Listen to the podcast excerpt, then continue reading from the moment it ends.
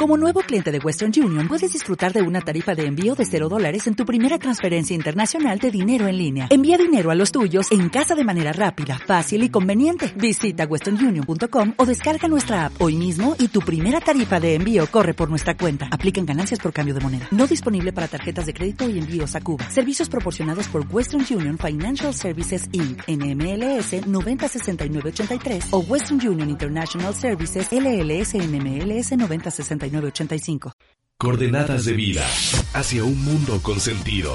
En nuestras vidas existen estímulos múltiples que parecen cerrar los espacios donde pausamos un momento para orientar nuestros pasos. Internet con conexión permanente, redes, medios de comunicación, un mundo lleno de información y poca reflexión. Noticias, videos, Imágenes, información continua. Abrimos espacios para conversar sobre temas de interés y actualidad, generando preguntas y reflexiones que orientan nuestras vidas dando coordenadas de vida hacia un mundo con sentido. Comenzamos.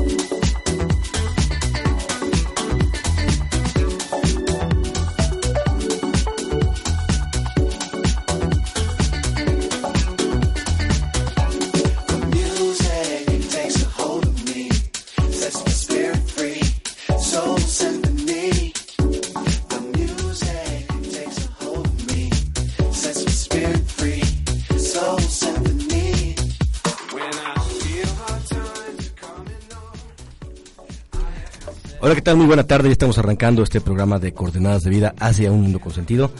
Este, una tarde un poquito llena de, de contrastes de clima, o no sé, soy yo pero andamos con gripas, así que si nos escuchan medio, medio, pues no, no, se, no se angustien, somos nosotros todavía, seguimos vivos todavía. Les saluda como cada semana César Arellano de este lado de los micrófonos y por supuesto de la Trueba.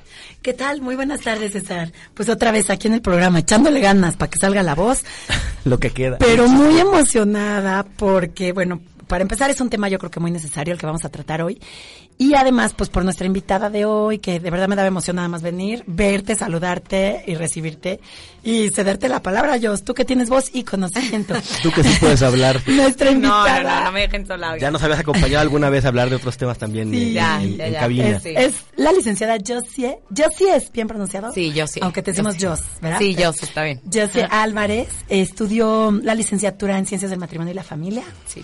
Y la maestría, ¿verdad? No, ahorita estoy, eh, soy licenciada y Ajá. tengo la especialidad en teología del cuerpo. Ah, nada, claro. nada más la, la, la Claro, teología del sí. cuerpo. Y para temas de teología del cuerpo es así como mi, mi consultora, mi, mi sensei, mi sensei porque me encanta no solo el pues la profundidad del conocimiento que tienes, sino la forma en que lo explicas. Dios. Ay, gracias. Sí, por eso gracias, por la por, tu invitación. disponibilidad.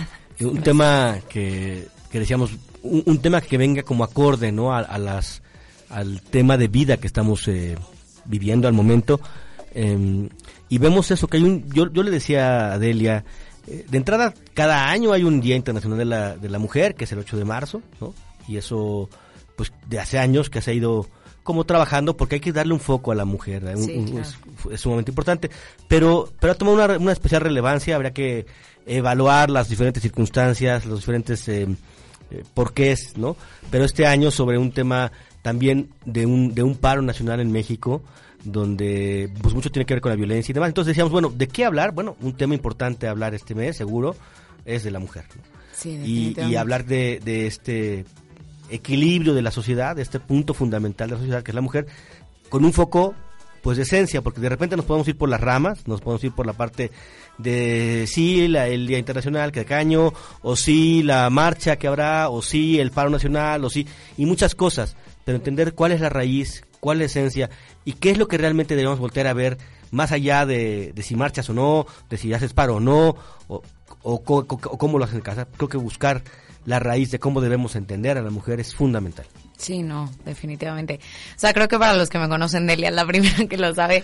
Yo, digo, entre todos mis temas llevo mucho tiempo estudiando, leyendo, reflexionando y, y también integrando en mi propia vida como todo lo que tiene que ver con la teología del cuerpo, que son estas catequesis de San Juan Pablo II sobre identidad, sobre vocación y, y mucho sobre esta especificidad que Ajá. tiene el hombre y que tiene la mujer y la belleza de la distinción. De la esencia, ¿no? Sí, y de la esencia propia de cada uno, ¿no? En su ser hombre y su ser mujer.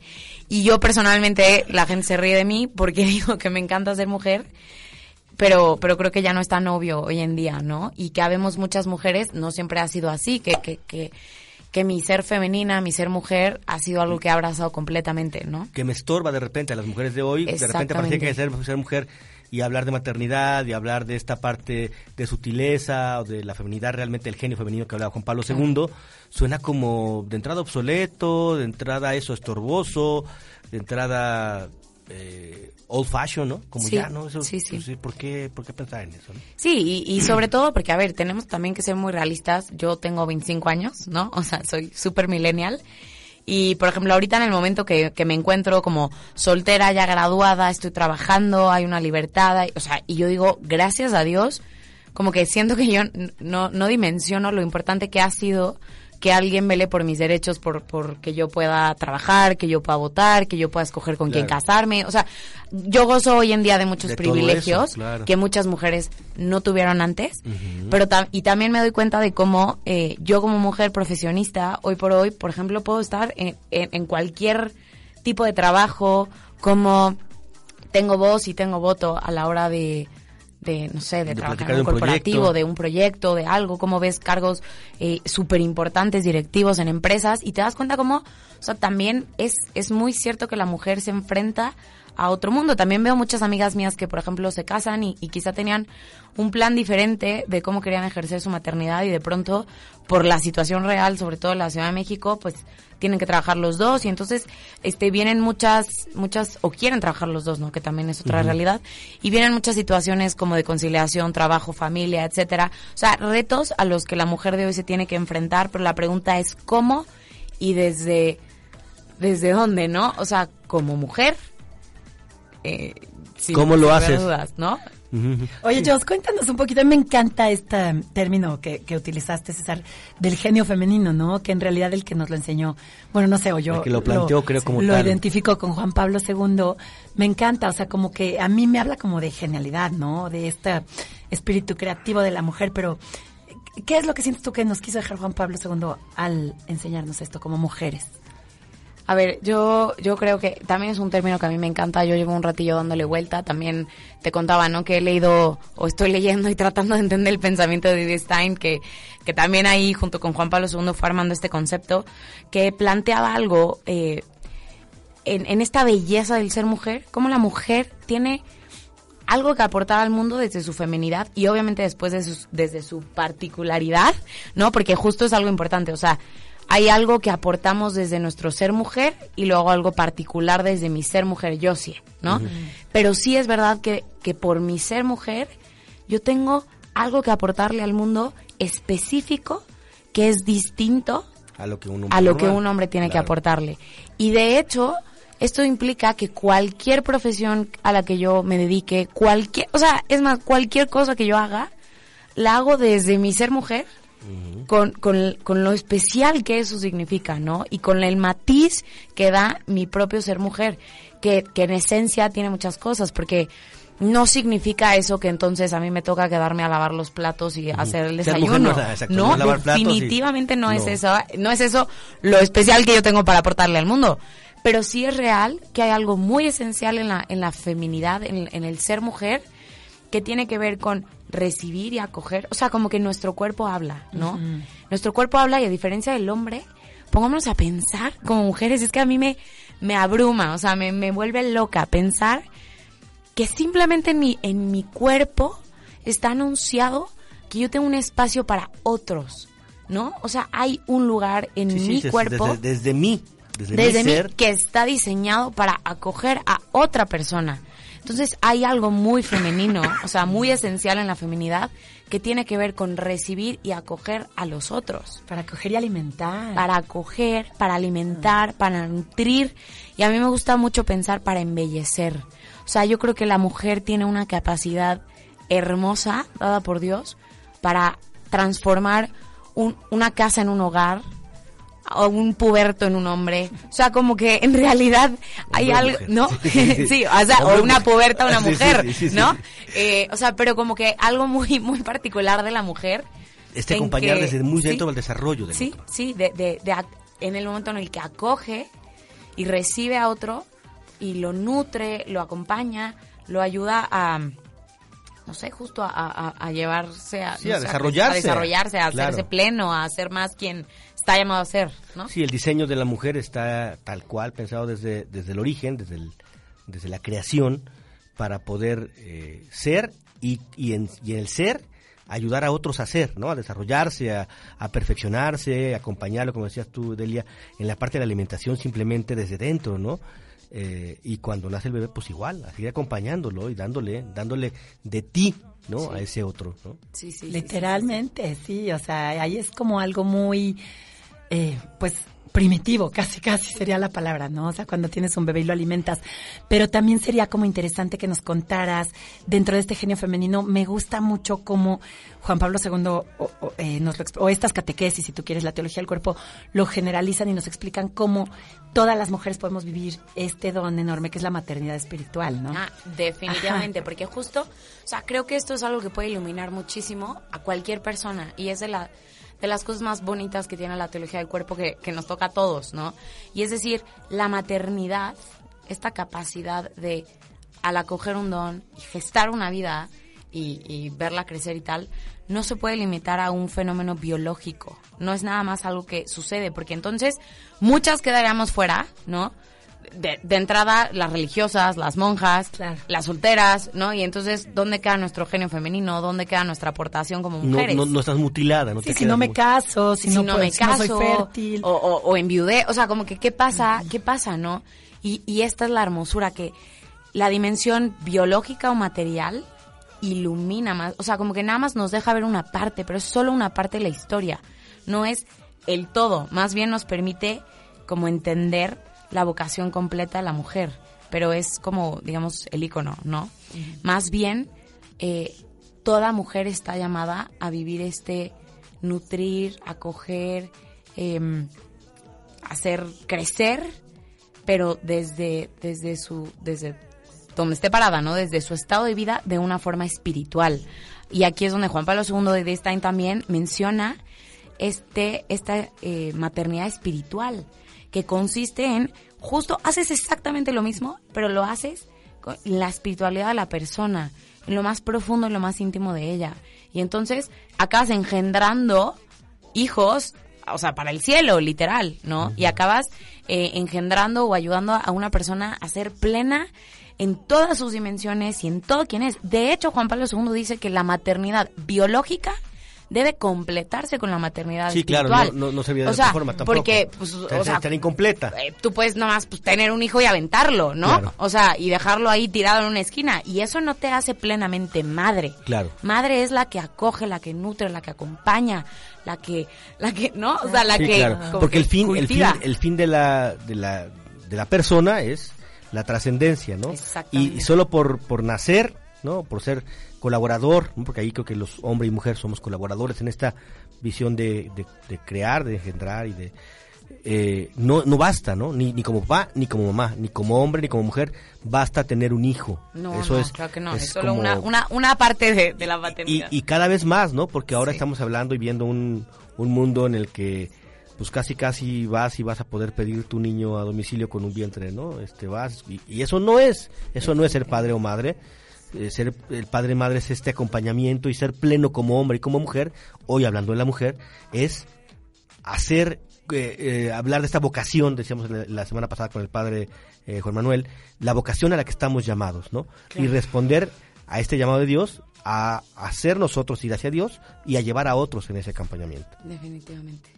Me encanta cómo lo sintetiza César. Y para la gente que nos escucha eh, hoy por primera vez hablar de teología del cuerpo. Hemos hablado en otros episodios de sobre teología del cuerpo. La última vez que tuvimos aquí a Jos presente eh, era el Día de la Virgen de Guadalupe y hablamos sobre teología del cuerpo y la Virgen de Guadalupe. Entonces, muy brevemente, nada más para los que por primera vez eh, nos oyen hablar de este término, es precisamente esto que dijo Jos, estas catequesis que nos dejó Juan Pablo II, eh, que en realidad lo que nos enseñan es cuál es nuestro llamado, nuestra vocación como hombres o como mujeres a vivir esta entrega, ¿no? Cómo somos diferentes, pero a la vez complementarios y cómo, así como en la teología de la creación, ¿no?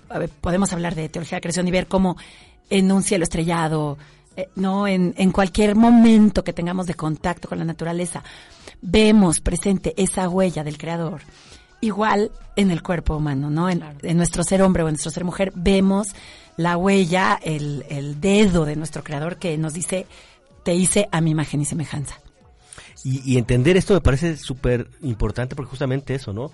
La mujer y el hombre, los dos, hoy hablando de la mujer otra vez, está hecha a imagen y semejanza de, de, de Dios, ¿no? Esta esencia eh, de entrega, de, de, donación, de servicio, de plenitud, que ya es la esencia de la mujer, ¿no?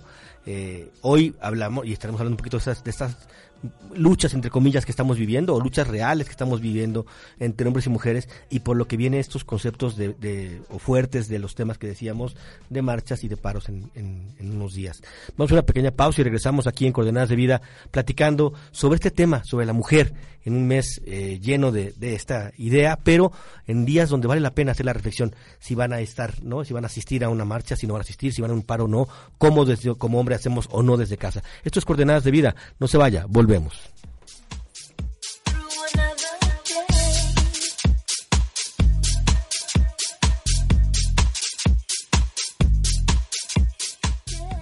Las coordenadas orientan el camino donde juntos construimos un mundo con sentido. En un momento continuamos. Coordenadas de vida. La reflexión nos ayuda para encontrar las coordenadas de vida que nos llaman a un mundo con sentido. Regresamos. Coordenadas de vida.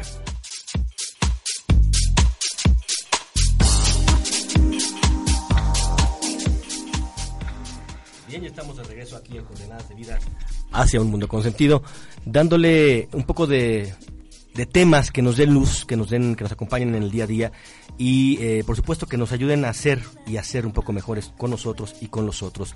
Recuerden que nos pueden sintonizar a través de esta estación y por supuesto descargar a través del Spotify o del iBox semana con semana y, llevar estos temas pues a platicar con sus amigos, con sus eh, hijos, con compañeros para eso, para hacer de esto un mundo pues que, que, que llene de mejores cosas, que está tan lleno de información, pero a veces nos perdemos en tanto, eh, en tantas redes, en tantas cosas que de repente no sabemos realmente a dónde vamos. Y platicamos hoy de este, de este tema, de la mujer, eh, que me parece eh, fundamental.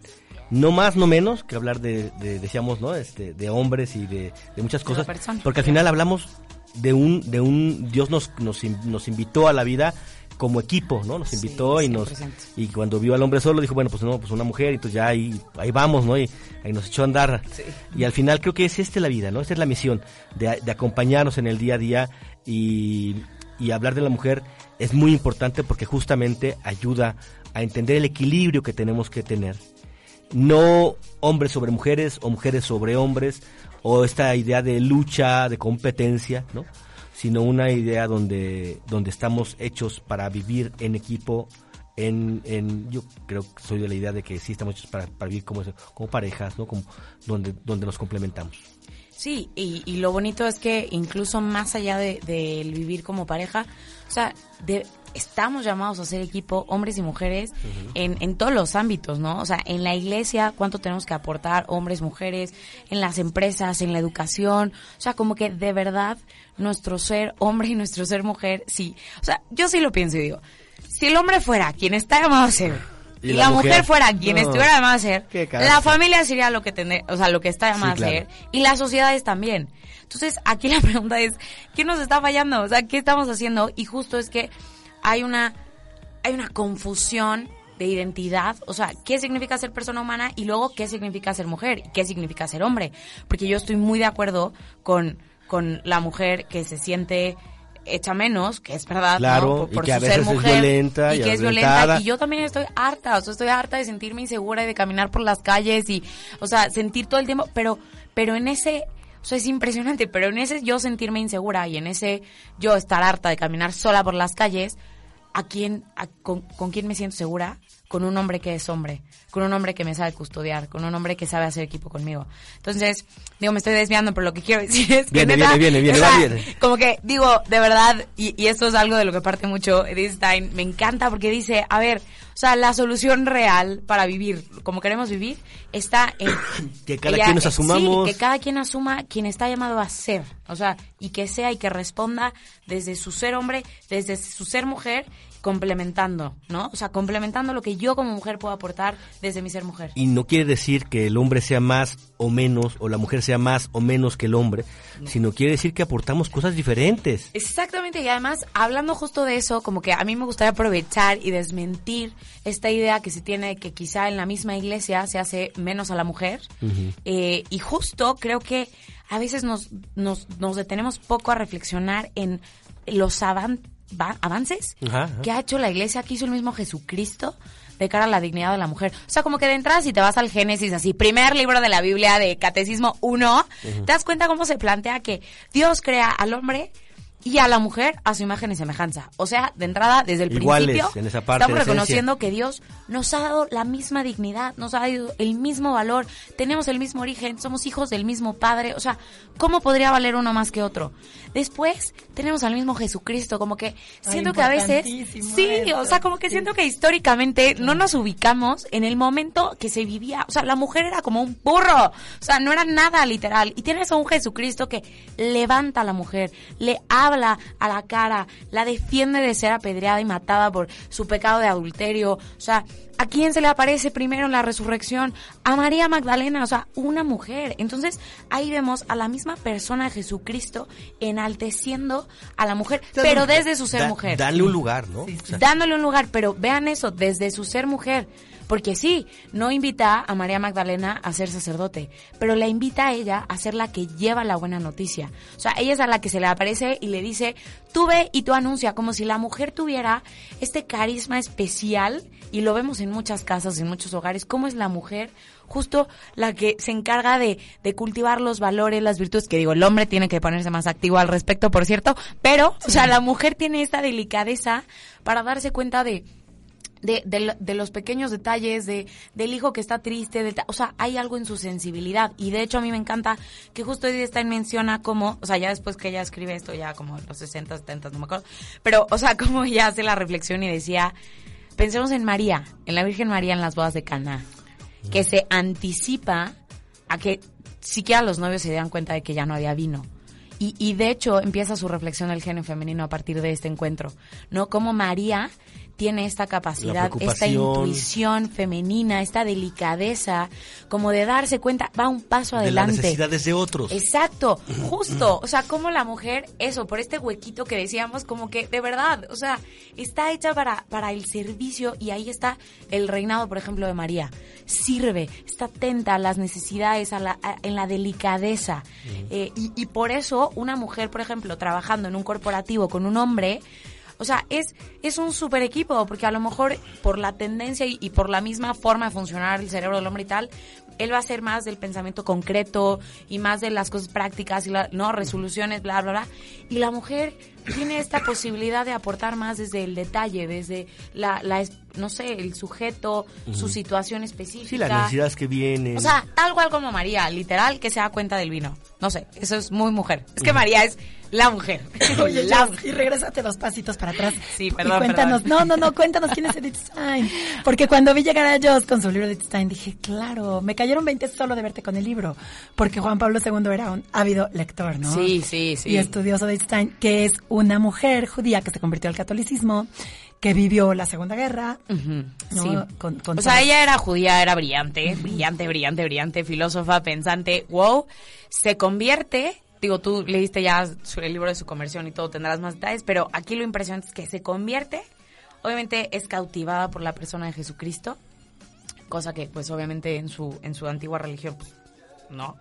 Eh, y tanto, tanto que se vuelve monja, ¿no? Eh, y de hecho es Sor Benedictina de la Cruz o algo así, perdón, no estoy segura. Pero bueno, ¿Y qué hace? Pues se dedica a escribir y a reflexionar. De hecho, está en un campo de concentración, eh, le toca vivir toda la Segunda Guerra Mundial. Pero el tema aquí es eh, la aportación tan grande que hace a la iglesia como filósofa, reflexionando justo en el papel de la mujer como mujer, su vocación profesional, ella habla natural, de ser madre, de nutrir, de tal, habla de su vocación profesional, o más bien sobrenatural, ¿no? Y hace toda esta reflexión de la de la maternidad espiritual de la que ya hablé y, plantea justo como como no sé muchas reflexiones y también de cómo el hombre pues también está llamado a ser hombre no creo que es como de mis no sé, de las mujeres que más admiro, yo creo.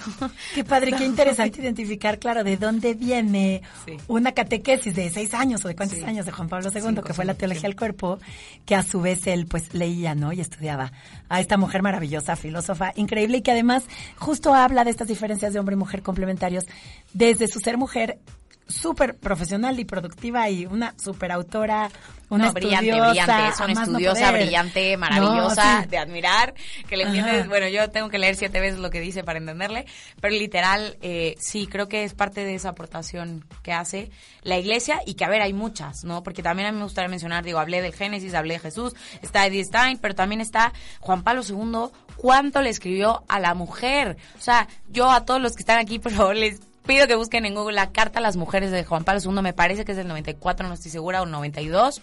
Eh, Mulieres Dignitatem también. O sea, cuántos documentos de la iglesia misma hablando a la mujer y, y el mismo Juan Pablo II dice, mujer, te doy gracias a ti por el simple hecho de ser mujer, porque con tu intuición femenina tienes algo grandioso que aportar al mundo. Entonces, creo que este eh, enaltecer a la mujer siempre ha sido secundado por la iglesia, pero siempre desde o sea, no rechazando lo esencial de la mujer y que creo que aquí es donde viene no sé, como, como un poco la respuesta que vemos hoy en día y que es obviamente ante, tanto dolor, ante tanto sufrimiento, ante tanto que hemos, eh, no sé, sido violentadas por ser quizá más vulnerables, eh, por podernos defender menos, yo qué sé, ha venido algo, algo muy triste para nuestro ser mujer y para el genio femenino mismo, que es, en lugar de ser apertura y recepción, nos hemos cerrado. Entonces no necesitamos al hombre, no necesitamos de nadie. Y obviamente esto es porque, porque tenemos miedo también, ¿no? Pero entonces, ¿cuál es la respuesta ante una feminidad rota? Pues hay de dos. O te vuelves sumamente necesitada y sumamente, no sé, como, como no sé, con problemas afectivos durísimos, o te cierras. Autosuficiencia total. No necesito al hombre, no necesito de nadie. El hombre es el enemigo y lo mismo pasa en una masculinidad rota, ¿no? Una masculinidad rota al final justo es la que domina, la que violenta, la que lucha, la que pues todo. Tiene que venir desde ahí, ¿no? Desde ahí viene, desde heridas y desde una ruptura. Entonces, yo lo que veo mucho hoy es que en, en este deseo de enaltecer a la mujer como mujer, estamos cometiendo un grave error, que es pensar que el hombre es el enemigo. Y el hombre no es el enemigo. Es definitivamente indispensable en la solución, porque, o sea, no sé, Sí, bueno, a mí me viene, digo, yo sí, traigo, es que ya me emocioné, vaya, cállenme, por favor. No, sabes que traigo mucho el tema este del, del tema del paro, por ejemplo, ¿no? Sí. Y para que las mujeres puedan salir a las calles, ¿no? Una de las cosas que se está, se está apoyando, se está pidiendo, se está pidiendo apoyo en los hombres, ¿no? Claro. En los hombres que están en el trabajo, que apoyan a la mujer, en los hombres que están en casa para cuidar a los hijos, en, o sea, no puede haber, eh, eh, como dices tú, a mí me parece como muy acertada la visión de, a ver, el, el, no hay un, no hay un enemigo en el género del otro, ¿no? Sí, no. Hay un hay un enemigo en, en la ideología que ha ido metiendo eh, una confrontación, que ha metido y ha roto estos eh, estos equipos, ¿no? Entonces yo creo que eso, si si alguien será aliado en este en este camino, yo no lo llamaría ni siquiera lucha, ¿no? De encontrar el equilibrio de hombre y mujer en una sociedad, en una familia, en un equipo de trabajo, ¿no? Pues somos hombres y mujeres. O sea, no podemos pensar en un equilibrio donde eh, ahora, eh, o, una lucha que ahora entonces tiene que haber un vencido, y entonces el vencido será el hombre, ¿no? O la vencida será la mujer, ¿no? no eso no puede ser para poder caminar en, en paz. Hoy lo que, una de las cosas por las cuales salen las, las mujeres a, a, marchar, y a, la marcha, o la, al, paro y todo esto, es porque, por la violencia. ¿no? Bueno, pero esto que está pasando también es violento no es menos violento, ¿no? No no es lo que va a traer la paz. O sea, ¿qué es lo que queremos con todo esto? La paz. Claro. ¿Esto va a traer paz? Sí, más más la parte que yo creo que sería importante tocar, ¿no, Jos? De al final como elevarlo al tema de es la persona humana. Justo, es, es, que justo creo que, y el Papa Francisco, por ejemplo, se ha pronunciado mucho en esto y dice, a ver, hay que entender algo, una victoria para la mujer es una victoria para la humanidad, como una derrota para la mujer es una derrota para la humanidad. Lo mismo en el caso del hombre, lo mismo en el caso del niño en el vientre, lo mismo, o sea, cualquier derrota o cualquier victoria para, una, persona, es una victoria, una derrota para la familia humana. Entonces ahí es donde donde yo yo yo justo llevo reflexionando muchos días y digo, señor, o sea, ¿qué tanto esta lucha más bien tendría que ser por la persona humana. O sea, ¿qué tanto tendríamos que estar más bien enalteciendo la dignidad de toda persona, desde su concepción hasta su muerte natural? Punto. Es que esa es la bandera con la que deberíamos ir caminando todos y trabajando por la paz, ¿no? Que alguna vez que hemos hablado sobre la paz aquí en el programa, hemos hablado de cómo no es solo ausencia de violencia, ¿no? Sino que es un trabajo de verdad por vivir en armonía, por hacer estos equipos de los que ustedes hablaban. Y yo creo que va a llegar, o tú dijiste antes de empezar el, programa que eres muy idealista y, y creo que creo que me pasa lo mismo, pero pero pero sí creo que va a llegar un día en el que no tengamos que hablar tanto de diferentes sectores, ¿no? O sea, de la defensa del no nacido, de la defensa de los indígenas que han quedado rezagados, de la defensa de la mujer, de la defensa de, ¿no? Sino que vamos a entender que la persona tiene una dignidad por el mero hecho de ser persona. Sí, claro, definitivamente. Y no vamos a necesitar ser tan específicos, ¿no? O sea, tampoco este debate eterno de, de los pronombres neutros y de, bueno, que ya es meternos en otros temas, ¿no? Este, que, que no tiene sentido, no podemos estar hablando todo el tiempo desde la óptica de lo que favorece al hombre o a la mujer, sino de buscar lo mejor para la persona. Sí, definitivamente. La persona humana, la familia, la sociedad, la paz que todos necesitamos, ¿no? Sí. lo que decíamos también, platicando un poquito fuera del aire en antes del programa, pues eso, hemos, hemos, se, ha, roto la, la, familia, se ha roto el matrimonio como un equipo, ¿no?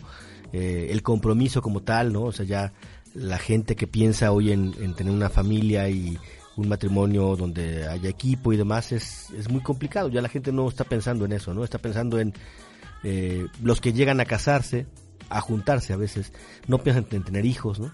Piensan en tener perros. o, sea, ya no está buscándose un concepto de familia donde cada uno tenga esta dignidad, ¿no? Donde cada uno aporte lo mejor de sí para el otro también y para, una, para una, una visión de un equipo común, ¿no? De un, de un bien común que al final, digo, poniéndonos nosotras muy románticos, muy realistas, pues al final lo que hagamos, lo que hagamos tiene que tender a llevarnos al cielo, idealmente, o al purgatorio de camino, para, ser más, ¿no? Sí, no, no, en eso estoy, estoy muy de acuerdo. Yo creo que es una de las tristezas más grandes que vivimos hoy, que es, o sea, ante estas feminidades rotas o estas masculinidades rotas que acaban justo, ¿no? En la mujer se cierra, el hombre quiere dominar, quiere poseer, eh, no custodia, no protege, no justo como como debería ser que también al contrario ataca, ¿no? Al contrario, violenta, ataca, violenta, limita, domina, limita, tal. Pues qué es lo que tenemos por resultado, pues que no hay que hacer familias, ¿no? Claro. O sea, o que el matrimonio final o sea, al final no es esta donación de dos que se hacen uno, que apuestan juntos por un proyecto común. Eh, que, que, ceden, ¿no? Porque también es que estamos muy, muy, muy peleados ya hoy en día con el tema de ceder, de salir de mí mismo. Pero todo esto hay que ver desde dónde viene. Y viene desde un miedo profundo. Es que si yo salgo de mí, es que si yo renuncio a mí, es que si yo tal, si yo me abro, voy a ser lastimado. Mejor me quedo cerrado. Y yo creo que eso tiene mucho que ver con la respuesta de hoy en día de hombres y mujeres que, que pensamos que, o sea, que ya mejor, mejor cada quien por su lado, ¿no? Sí, no estamos construyendo la paz, no estamos construyendo nada, estamos compitiendo, ¿no? De, a veces, a veces desde dentro, yo creo que es más peligroso competir desde dentro de un matrimonio o de una sociedad que cuando cada quien está en lo suyo, ¿no? En general yo creo que eso es bien importante decirlo. O sea, la distinción sexual, o sea, que existamos como hombres o como mujeres, ¿cuál era el sueño de Dios para eso? Un gran equipo, complementariedad, o sea, hacer justo cada uno con su genio, cada uno desde su especificidad, de verdad, valga o sea, la, la palabra, hacernos más completos, caminar juntos hoy, hoy por hoy que estamos viendo que la distinción sexual, el que existamos como hombres o mujeres, es motivo de lucha, es motivo de competencia. De, de entrada de inconformidad, ¿no? Para muchos hombres y mujeres que ya no quieren ser tan hombres o tan mujeres y empiezan con sus Vamos a una pequeña pausa y regresamos aquí en Coordenadas de Vida platicando sobre este tema de la mujer en este mes, en estos días tan importantes de esa reflexión. Volvemos. Las coordenadas orientan el camino donde juntos construimos un mundo con sentido. En un momento continuamos. Coordenadas de vida. La reflexión nos ayuda para encontrar las coordenadas de vida que nos llaman a un mundo con sentido. Regresamos. Coordenadas de vida.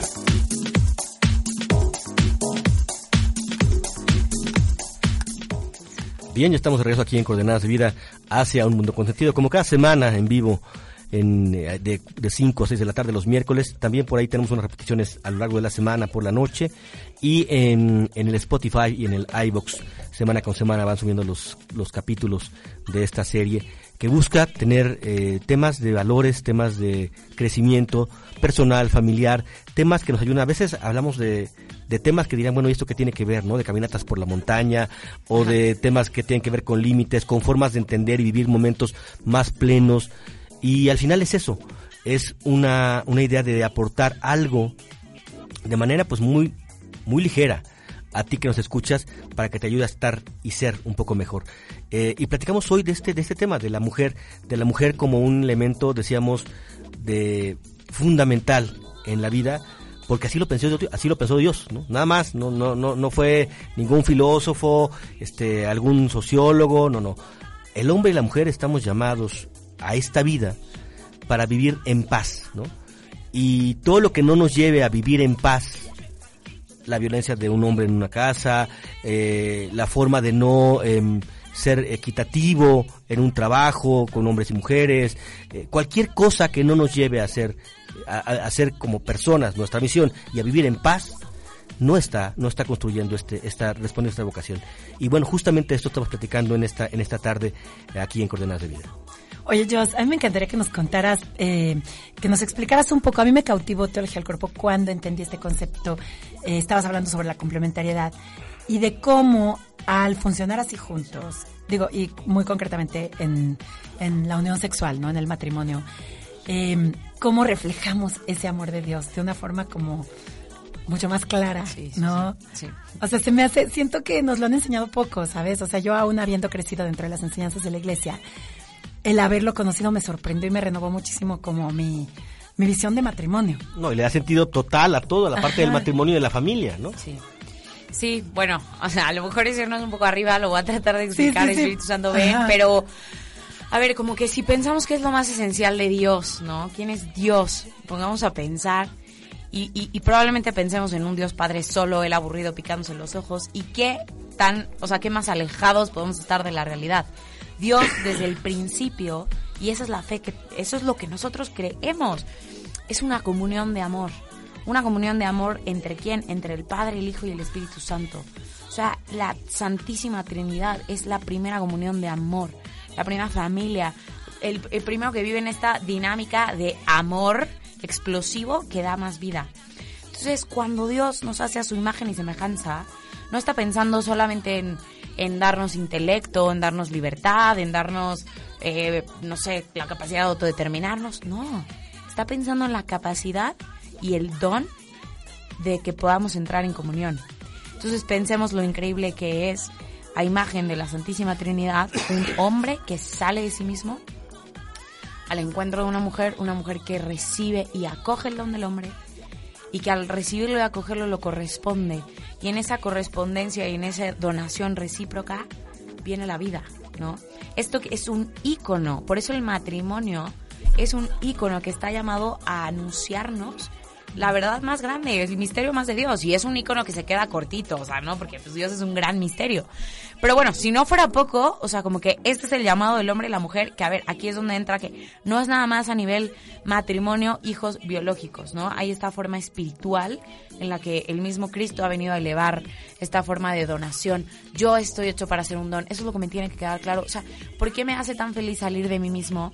Justo porque Dios me ha pensado para ser un don para los otros, para entrar en comunión con los demás, de una forma muy específica en el matrimonio o cual sea el, el La- el camino por el que Dios te vocación, llame, ¿no? sí. La vocación, porque lo mismo hace un célibe que sale Sí, de sí. sí mismo, se dona entero a la iglesia y no y tiene hijos espirituales, etcétera. Pero bueno, Pero en el Es- matrimonio y en esa en parte. el matrimonio de una manera tan específica, tan increíble. Y luego además viene Cristo y eleva esa unión o ese sacramento, bueno, más bien esa unión a nivel de sacramento, eh, redentor además, ¿no? Donde además se juega el cielo, ¿no? Los esposos se juegan el cielo juntos, donde caminan juntos y desde su hacer equipo, ¿no? Se van, no sé, complementando, van creciendo, van todo. Y, y pues vemos muy claro, digo, allá sí nos queremos poner muy elevados, pero ¿cómo está llamado un hombre a ser hombre? Pues como Cristo. A Cristo través de la por la donación. iglesia, a través de la donación. ¿Qué hace Jesucristo? Se da entero y se dona y, y custodia y protege y cuida y sana y salva y santifica a la iglesia. Ese es el ese, ese debería El ser el hombre, ejerciendo, o sea, su, su, su Siendo hombre. masculinidad. ¿Y cuál es el camino de la, de, de la mujer? Pues pensemos en María, pensemos en la iglesia, que recibe, acoge, nutre, Acompaña, eh, cuida. acompaña, cuida, restaura. Eh, pues sí, básicamente, ¿no? Y en ese los dos ser quienes están llamados a ser, pues Y, vemos. y- y esto llevarlo a cualquier eh, a cualquier área, ¿no? Cual- cualquier ámbito de nuestra vida cotidiana, ¿no? O sea, como mamá, ¿qué hago? Como papá, ¿qué hago? Como em, como gente, una mujer en, en, en una casa, ¿no? En un Claro. trabajo, ¿qué hago? Sí, sí. ¿No? ¿Qué, ¿Cuál es mi parte como para poder cumplir con esa misión que Dios está que Dios pone en mí, ¿no? Y que yo estoy dispuesto a dar o no, ¿no? Definitivamente. Y que creo que aquí es donde viene mucho como, o sea, poco contactamos y puede sonar como súper loco, sobre todo tú que me estás escuchando solamente y no me estás viendo, pero, o sea, poco contactamos con la pregunta de quién soy, cuál es mi identidad. Y en este quién soy me tengo que encontrar con que, primero que otra cosa, pues soy persona humana, ¿no? O sea, justo.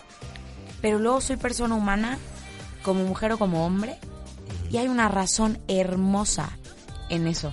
O sea, hay una razón hermosa en que Dios a mí me haya soñado yo si mujer, que todas mis células y todo desde el momento de mi concepción Respondan. anuncian mi feminidad, mi sexo femenino, que mi afectividad, mi psicología, mi cuerpo, o sea, porque no es solo una cuestión genital, es una cuestión que me toca toda a mí, yo exista como mujer. Entonces, ¿cuál es esa razón? Y también, ¿cuál puede ser esa razón por la cual no me siento a gusto con mi ser mujer? Yo lo comparto abiertamente, pero yo antes, o sea, no es que me encantaba la idea de ser mujer y sentía que, o sea, muchas cosas en mi ser mujer eran justo un Incómodas, castigo, ¿no? incómodas, o sea, Complicadas. nada, me complican a donde yo quiero llegar y si hubiera sido hombre y, y tal, ¿no? Pero yo estoy convencida y lo digo con mucho respeto, con mucha delicadeza, que hay algo, tiene que haber algo ahí que no te permite como acabar de integrar tu feminidad o tu masculinidad, que es un don, de verdad es un regalo, y ya de ahí te brincas a tú, o sea, soy persona, soy mujer y soy yo sí en mi especificidad, ¿no? Con, con mis propios talentos, con mis concretamente, pro- o sea, muy concretamente, ¿qué tengo todo. yo que aportarle al mundo desde, desde este, desde este ser mujer? Y también creo que tanto para la mujer que se ha cerrado, la mujer que tiene miedo, la mujer que, o, a- o al contrario, que siente que no es nada, nadie ni nada sin un hombre al lado, que tampoco sería una feminidad eh, Bien plena bien equilibrada. entendida, ¿no? O sea, bien entendida, pues lo mismo le, le lanzo al hombre.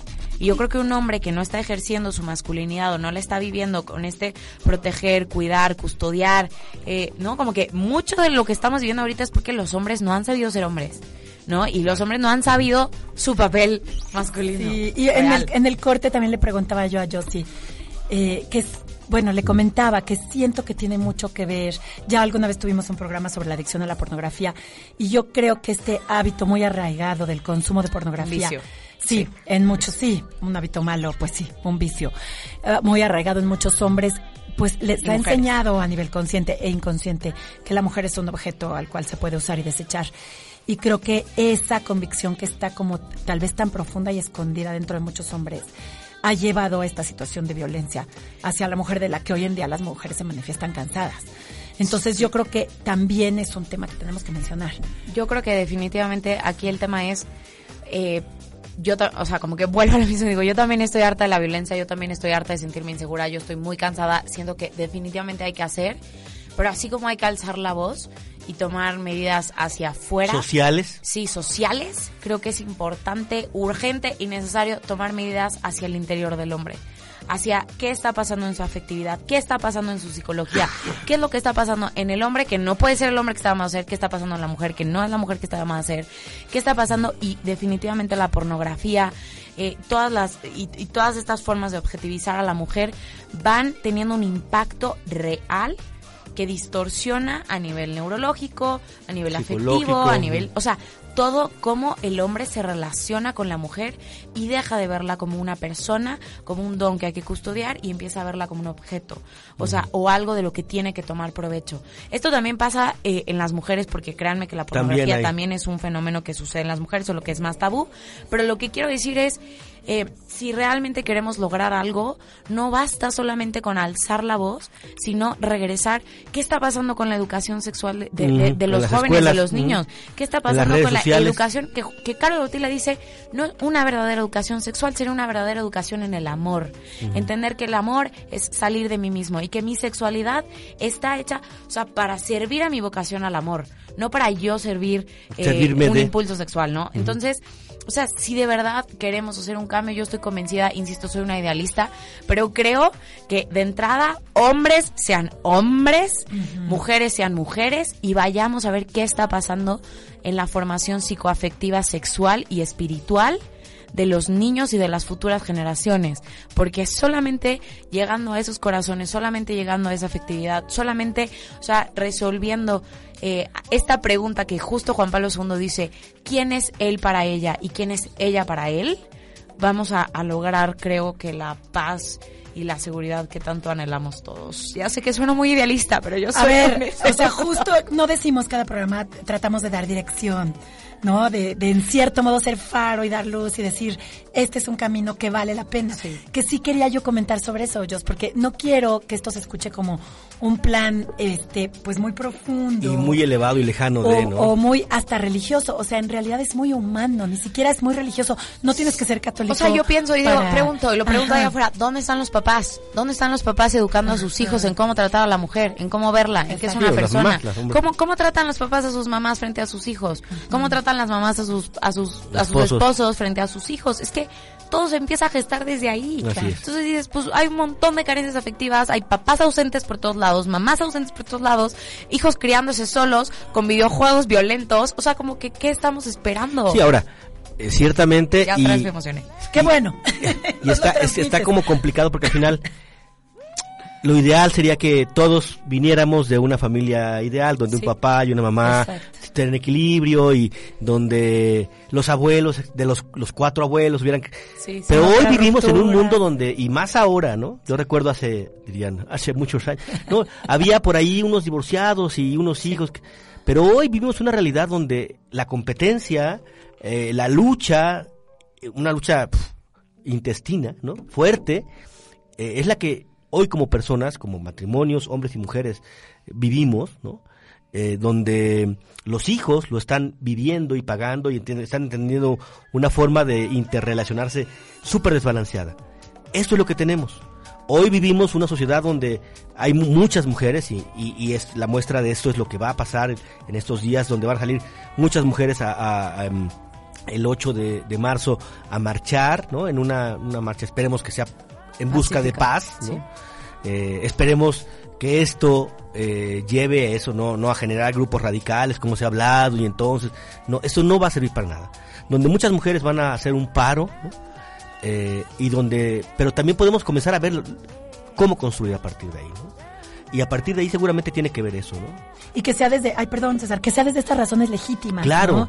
De queremos sentirnos seguras al salir, queremos sentirnos valoradas, queremos ser mujeres, pero que ustedes hombres sean hombres desde esta, desde esta visión, ¿no? Que estamos compartiendo aquí.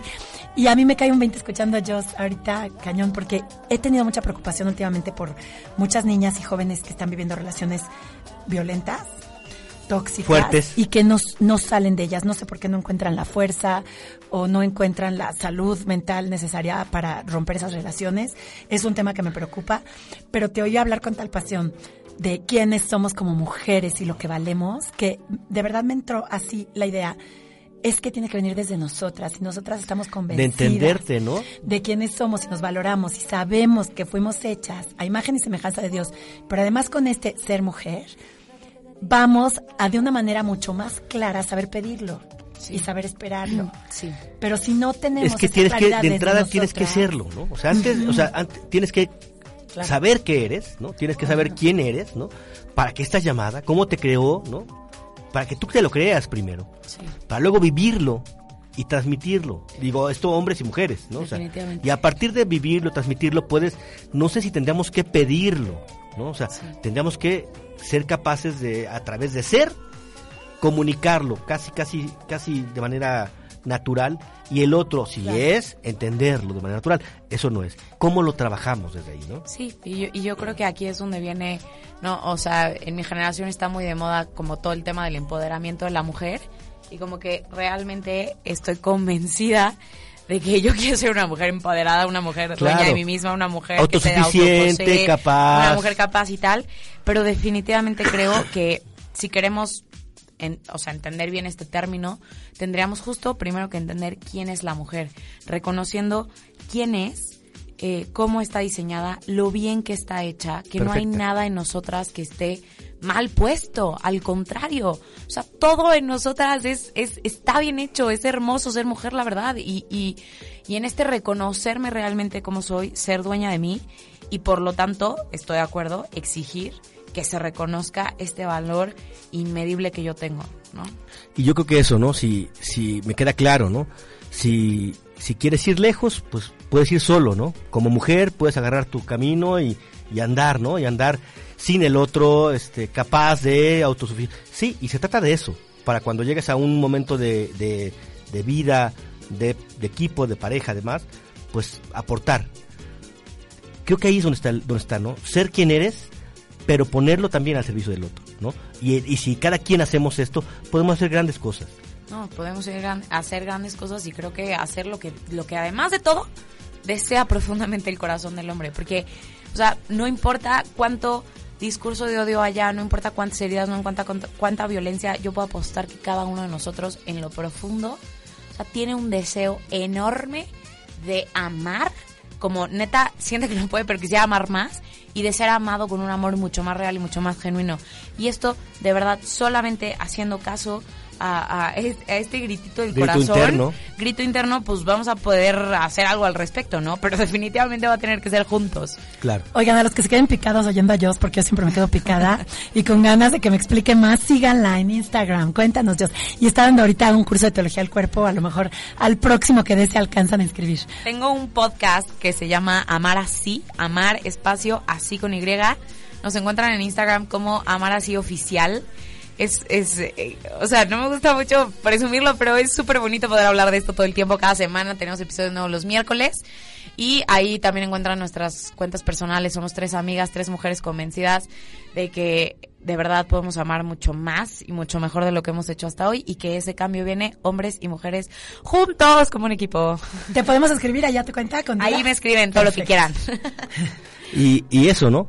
Creo que estamos en busca constante de este, de este amor, ¿no? Y si no me creen, la gente que está ahí en sus redes sociales y busca likes, busca este amor, busca este reconocimiento, busca desde ahí. Y esto es lo más superficial. El amor auténtico, como decía Jos, viene desde el pequeño gritito, gran grito del corazón, que busca constantemente sentirse amado. Cuando vayamos a entender qué es esto, lo- la, la base de donde, a donde vamos a partir, pero a donde vamos a llegar también, vamos a encontrar la paz, vamos a encontrar plenitud, muchas cosas. Hay que trabajar por ahí. Muchas gracias, Dios, por acompañarnos. Hombre, gracias a ustedes Ay, por de veras, gracias, Joss. Por Bye. favor, regresa. Gracias. Dele gracias gracias. como cada semana por compartir estos micrófonos. A ver si estamos. Ah, no, la semana que entra tenemos por ahí concierto en agua que la gente que lo que va a estar por acá, que lo disfrute mucho.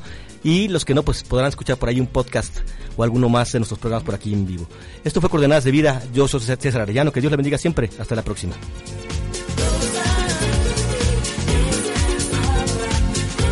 Es tiempo de seguir nuestro camino, de compartir las coordenadas para hacer que tu mundo, que nuestro mundo, sea cada día un mejor lugar para vivir.